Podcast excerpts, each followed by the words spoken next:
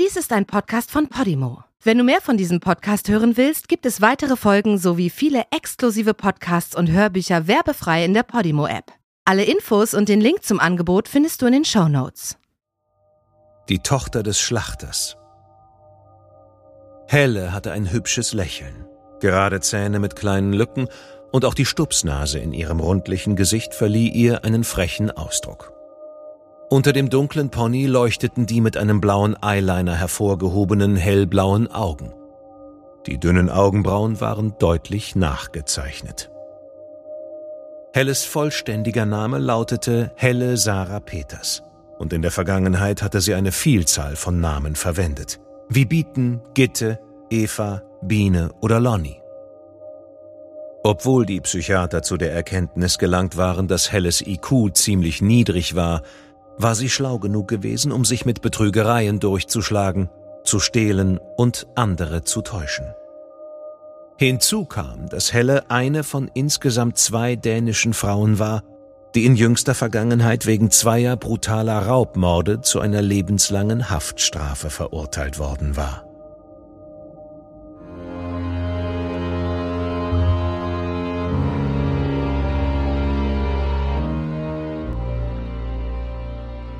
Du hörst Morden im Norden. Eine Podcast-Serie über einige der aufsehenerregendsten Mordfälle Skandinaviens.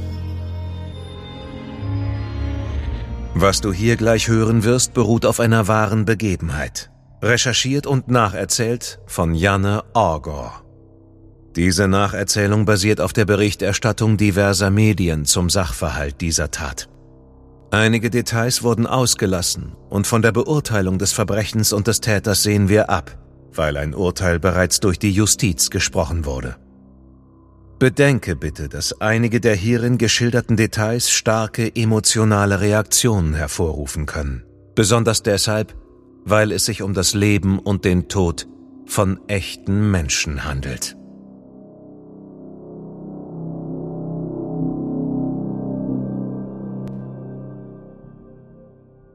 Am Morgen des 22. November 1999 schloss ein Mitarbeiter des Pflegedienstes die Tür zu Jens Alfred Matzens Haus auf, das in der kleinen Stadt Sönnersö im Norden der dänischen Insel Fünen, etwa 15 Kilometer nordwestlich von Odense lag. Jens Alfred war 82 Jahre alt, schon seit langer Zeit im Ruhestand und er war Diabetiker. Er hatte immer gute Laune und war allgemein ein freundlicher und entgegenkommender älterer Herr.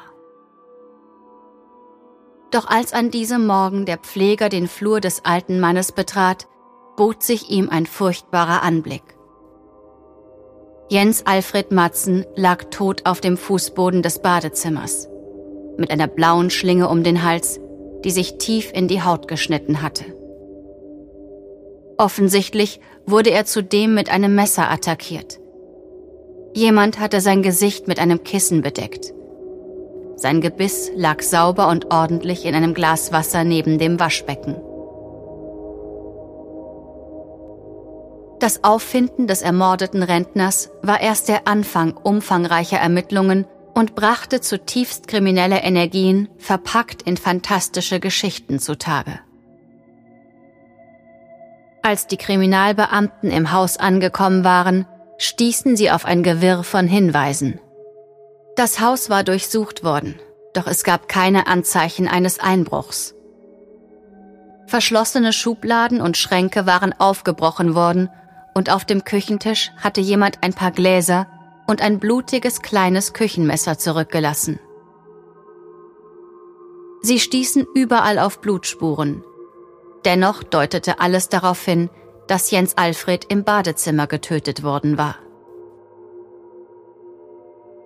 Das Opfer war bekannt dafür, den Steuerbehörden zu misstrauen. Neben einer Sammlung seltener Briefmarken und alter Münzen hatte er deshalb viel Bargeld im Haus versteckt. Kurz zuvor hatte er ein Testament machen lassen, in dem der überwiegende Teil seines Millionenvermögens dem Tierschutz zugutekommen sollte. Die Ermittler verschafften sich nach Aufnahme der Zeugenaussagen langsam einen Überblick über potenziell Verdächtige.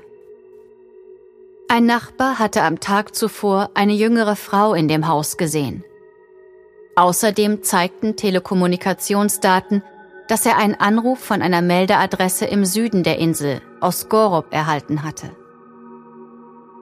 Unter der Adresse war ein dänisches Ehepaar namens Helle und René gemeldet, das der Inselpolizei bekannt war.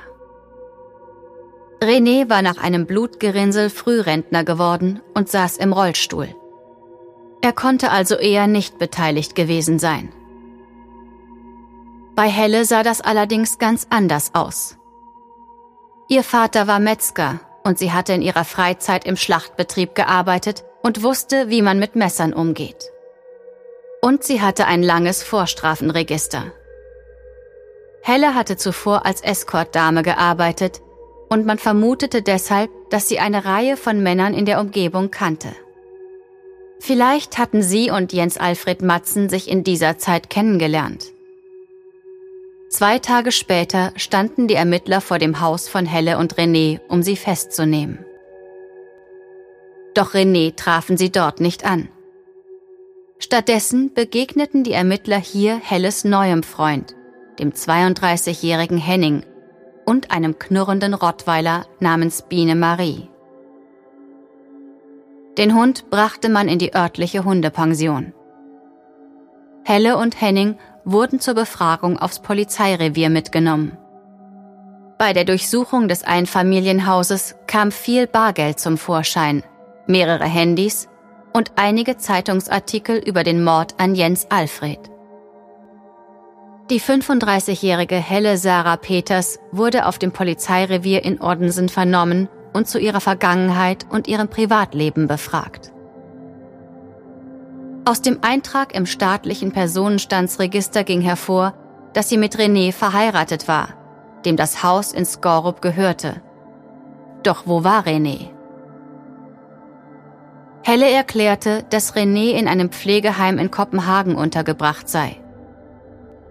Sie hatte Henning vor einigen Jahren kennengelernt und sie führten eine feste Beziehung. Henning war bei ihr eingezogen, weil er dem Vermieter seiner eigenen Wohnung die Zahlung für Miete und Strom schuldete. Aufgrund der vielen Sachbeweise dauerte es nicht lange, bis Helle und Henning den Mord an Jens Alfred zugaben. Es waren zum Beispiel gestohlene Waren in Helles Haus gefunden worden, die aus Jens Alfreds Haus stammten. Doch das Paar gab ziemlich widersprüchliche Erklärungen ab. Laut Helles Angaben sei es Henning gewesen, der kein Geld zum Begleichen der Miete hatte und sie deshalb dazu genötigt hatte, die Namen früherer Kunden preiszugeben, um dort abzukassieren. Helles frühere Arbeit als Escortdame brachte es mit sich, dass sie viele alleinstehende und ältere Männer kannte. Männer, die leichte Opfer sein könnten. Helle behauptete, dass das Paar lediglich zu Jens Alfred gegangen war, um Geld zu stehlen. Es sei nicht ihre Absicht gewesen, ihn zu verletzen. Und tatsächlich hatte es in Jens Alfreds Haus deutliche Anzeichen dafür gegeben, dass die drei eine Tasse Kaffee zusammen getrunken hatten, bevor er brutal getötet wurde. Henning sei völlig ausgerastet, sagte Helle. Und sie sei furchtbar verängstigt gewesen, und habe sich vor Angst in die Hosen gemacht. Henning habe damit gedroht, Helle zu töten, wenn sie jemandem etwas erzählen würde. Es war keine Überraschung, dass die Aussage ihres Partners die Dinge völlig anders darstellte. Henning erklärte, Helle habe versucht, den älteren Mann mit einem Seil zu erwürgen, und als dies nicht gelang, nahm sie ein Messer aus der Küche und zischte, ich habe ganz sicher nicht umsonst in einer Schlachterei gearbeitet. Ich weiß sehr gut, wie man ein Schwein tötet, bevor sie dem Rentner das Messer in den Hals rammte. Henning hatte ein Kissen geholt und es unter Jens Alfreds Kopf gelegt, wonach er versucht hatte, den alten Mann wiederzubeleben. Als das fehlschlug, hatte er den Kopf des Mannes mit dem Kissen bedeckt.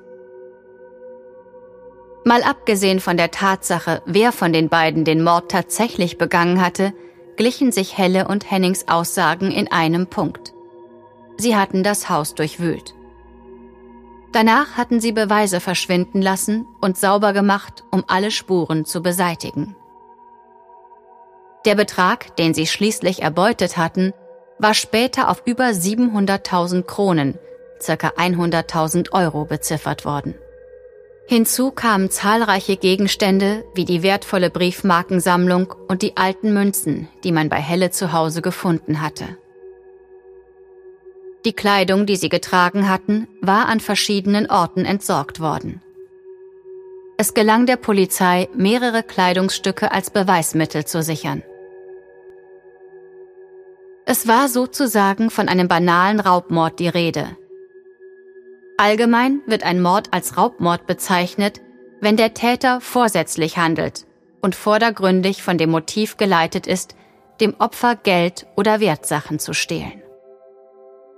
Weder Helle noch Henning hatten gemäß den Angaben in ihren Strafregistern in der Vergangenheit Gewalttaten verübt, weshalb es verwunderte, dass sie den Rentner getötet hatten.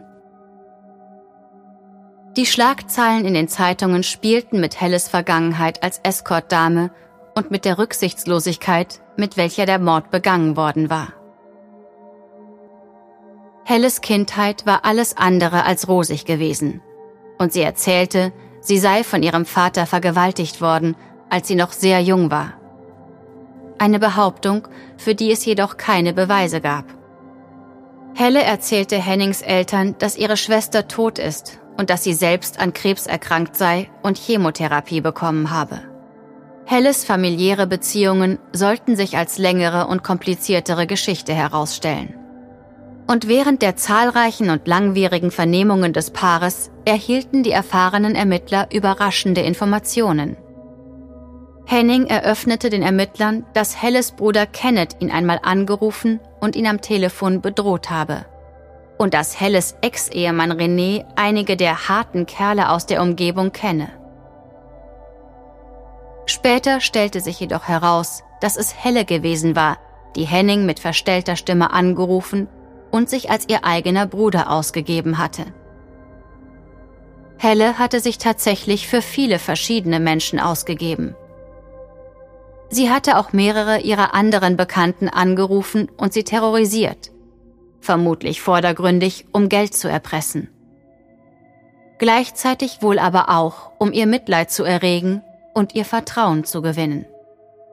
Die Anzahl der Vernehmungsprotokolle bei der Polizei auf Fünen nahm stetig zu, und nach einigen Monaten weigerte sich Helle, weitere Aussagen zu machen.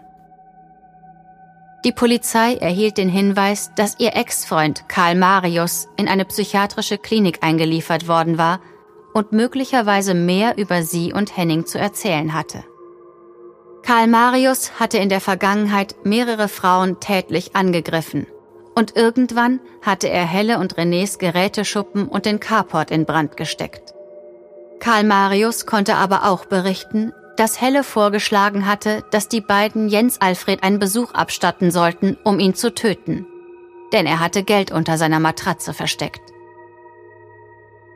Die beiden hatten Jens Alfred dann tatsächlich besucht, der sie freundlich begrüßt und Kaffee und Kuchen serviert hatte. Karl Marius konnte es einfach nicht übers Herz bringen, dem alten Mann etwas anzutun. Sie machten sich nach einer Weile also, zu Helles großem Zorn und Bedauern, wieder auf den Weg. Ein Blick in Helles Vergangenheit enthüllte ein komplexes Netzwerk aus Lügengeschichten. Helle hatte so viele Telefone besessen wie Aliasse. Sie erzählte die unglaublichsten Geschichten, um andere Menschen zum einen dazu zu bringen, ihr Geld zu geben und zum anderen, damit sie sie bemitleideten. So behauptete sie beispielsweise, dass sie Zwillinge zur Welt gebracht habe und erzählte, was aus ihnen geworden war. Wobei sich die Erzählungen sehr unterschieden. Sie hatte auch Geschichten darüber erzählt, dass ihr Ehemann René eigentlich ihr Halbbruder sei und dass sie selbst todkrank sei. Sie änderte ihren Namen unzählige Male, um die Spuren der von ihr begangenen Betrügereien zu vertuschen. Und bis jetzt hatte es funktioniert. Worüber sich die Polizei jedoch wunderte, war die lange Abwesenheit des behinderten Mannes René. Laut Helle war René in einem Pflegeheim in Kopenhagen. aber keine ihrer Angaben konnte von den Ermittlern bestätigt werden. Helle und René hatten sich 1994 kennengelernt, als sie in einer Massagepraxis in Viborg arbeitete. René war 13 Jahre älter als sie. Er war gesundheitlich angeschlagen. Drei Blutgerinnsel hatten ihn auf dem linken Auge erblinden lassen und seine linke Körperhälfte war gelähmt. Er würde für den Rest seines Lebens an den Rollstuhl gefesselt sein. Helles Eltern waren von René nicht sonderlich begeistert. Als die beiden 1996 heirateten, hielten sie ihre Ehe geheim. Die Neuvermählten zogen in das Haus nach Skorup.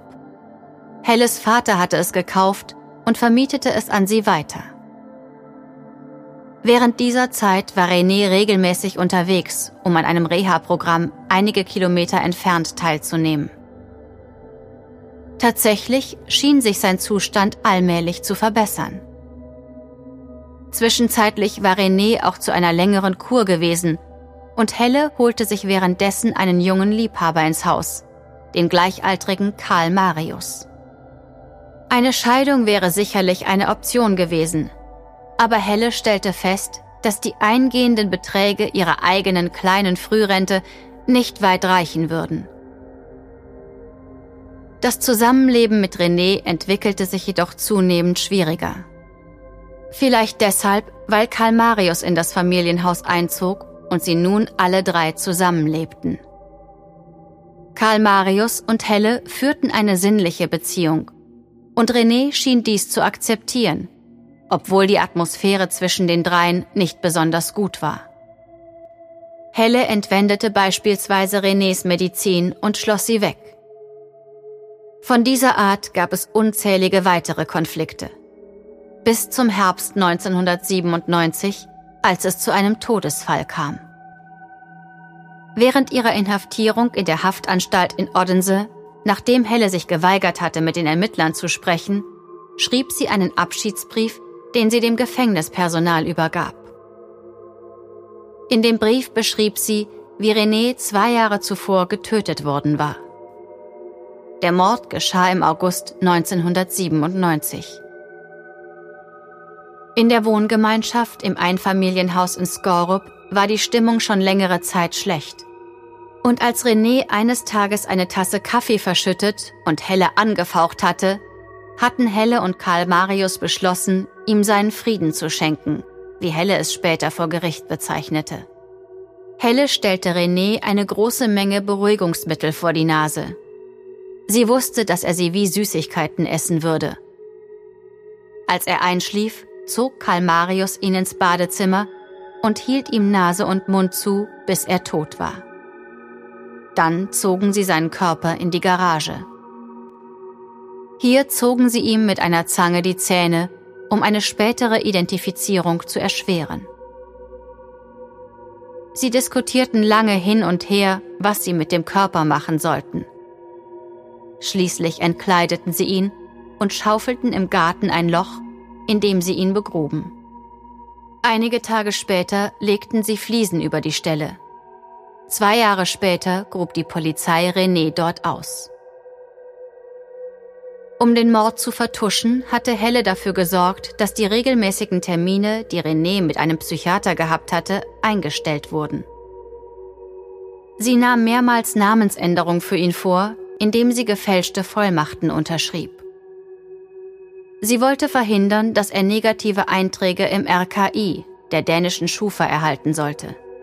In der Zwischenzeit beantragte sie in seinem Namen sowohl Kredit als auch Tankkarten. Wie gewohnt holte sie auch Renés verschreibungspflichtiges Medikament in der Apotheke und hob monatlich seine Rente in Höhe von 9500 dänischen Kronen, ca. 1270 Euro ab. Die ganze Zeit hatte niemand Verdacht geschöpft. René hatte keine Familie, die sich nach ihm erkundigen konnte. Den Freunden erzählte Helle einfach, dass er in ein Pflegeheim nach Kopenhagen gekommen war. Vor Gericht sagte Helle, sie sei jahrelang von René terrorisiert worden und dass sie die Betreuung von René ausgelaugt habe. Im Großen und Ganzen änderten sich zwar die Angaben in Helles Zeugenaussagen blitzartig, doch sie und ihr Ex-Freund Karl Marius waren sich in einer Sache einig, sich gegenseitig zu beschuldigen. Karl Marius zufolge hatte Helle versucht, ihn zu überreden, den älteren, wohlhabenden Jens Alfred zu töten. Sie habe gesagt, Du hast doch schon geholfen, René zu töten. Dann wird ein weiterer wohl nicht so schwierig sein. Aber Karl Marius lehnte dies ab und die Beziehung endete. Helle begegnete Henning. Karl Marius war wegen der gescheiterten Beziehung zu Helle außer sich gewesen vor Wut, weshalb er den Carport und den Geräteschuppen des Hauses in Brand steckte. Im Januar 2001 wurden Helle, Karl Marius und Henning angeklagt. Gegen Helle waren zwei Anklagen wegen Mordes, eine wegen Leichenschändung und unzählige weitere wegen Betrugs, Urkundenfälschung und Diebstahls eingereicht worden. Karl Marius und Henning wurden in den jeweiligen Mordfällen als Komplizen angeklagt. Das psychologische Gutachten von Helle sprach von einem ziemlich niedrigen IQ, Vernachlässigung in ihrer Kindheit und einer grundlegenden Persönlichkeitsstörung. Sie gerät sehr leicht in ein Abhängigkeitsverhältnis zu anderen Menschen und übt gleichzeitig starke Kontrolle aus. Sie hat grundsätzlich ein geringes Selbstwertgefühl, sucht die Nähe und die Geborgenheit anderer und wird von einem negativen Selbstbild begleitet. Sie ist verantwortungslos, neigt zur Verherrlichung und Übertreibung und es fällt ihr schwer, zwischen Wahrheit und Fantasie zu unterscheiden. Trotzdem war Helle weit davon entfernt, als psychisch gestört eingestuft zu werden, weshalb man ihr die Schuldfähigkeit, die für eine normale Gefängnisstrafe notwendig ist, bescheinigte. Die Staatsanwaltschaft forderte eine lebenslange Haftstrafe und beschrieb, dass von Helle eine tödliche Gefahr ausgehe. Die Geschworenen entschieden sich für 16 Jahre Gefängnis und befanden sie aller Anklagepunkte für schuldig. Karl Marius wurde wegen des Mordes an René zu zwölf Jahren Gefängnis verurteilt. Henning wurde wegen des Mordes an Jens Alfred freigesprochen, erhielt jedoch vier Jahre Gefängnis wegen Raubes. Die Staatsanwaltschaft war mit dem Strafmaß des Urteils nicht einverstanden und legte Berufung gegen Helles Urteil ein. Einige Monate später wurde die Anklage vom obersten Gerichtshof in der Berufungsinstanz mit folgendem Ergebnis neu verhandelt. Das Urteil wurde verschärft. Aus 16 Jahren wurde lebenslänglich. Es ist davon auszugehen, dass Helle heute auf freiem Fuß ist. Seit ihrer Inhaftierung sind mittlerweile 21 Jahre vergangen und da die überwiegende Mehrheit der lebenslänglich verurteilten Straftäter nach 12, 14 oder 16 Jahren von der dänischen Justizbehörde auf Bewährung freigelassen wird, ist sie wahrscheinlich inzwischen wieder in die Gesellschaft eingegliedert. Welchen Namen sie heute trägt, weiß niemand.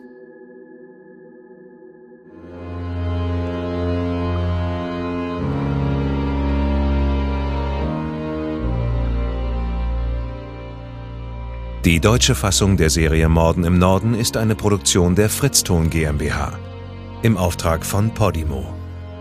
Übersetzung Nadine Bär. Überarbeitung und Regie Peter Minges.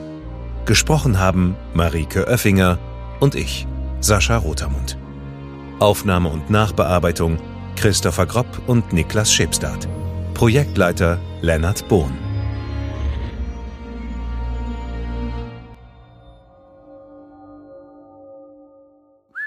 Fritz In der Podimo-App hörst du tausende Podcasts und internationale Hörbücher aller Genres. Dabei erhältst du personalisierte Empfehlungen und kannst deine Lieblingsinhalte auch offline hören. Ganz egal, ob zu Hause, in der Bahn oder beim Spazierengehen. Lass dich mit Podimo von spannenden Geschichten in den Bann ziehen, lerne etwas Neues oder hol dir Tipps für dein Familienleben.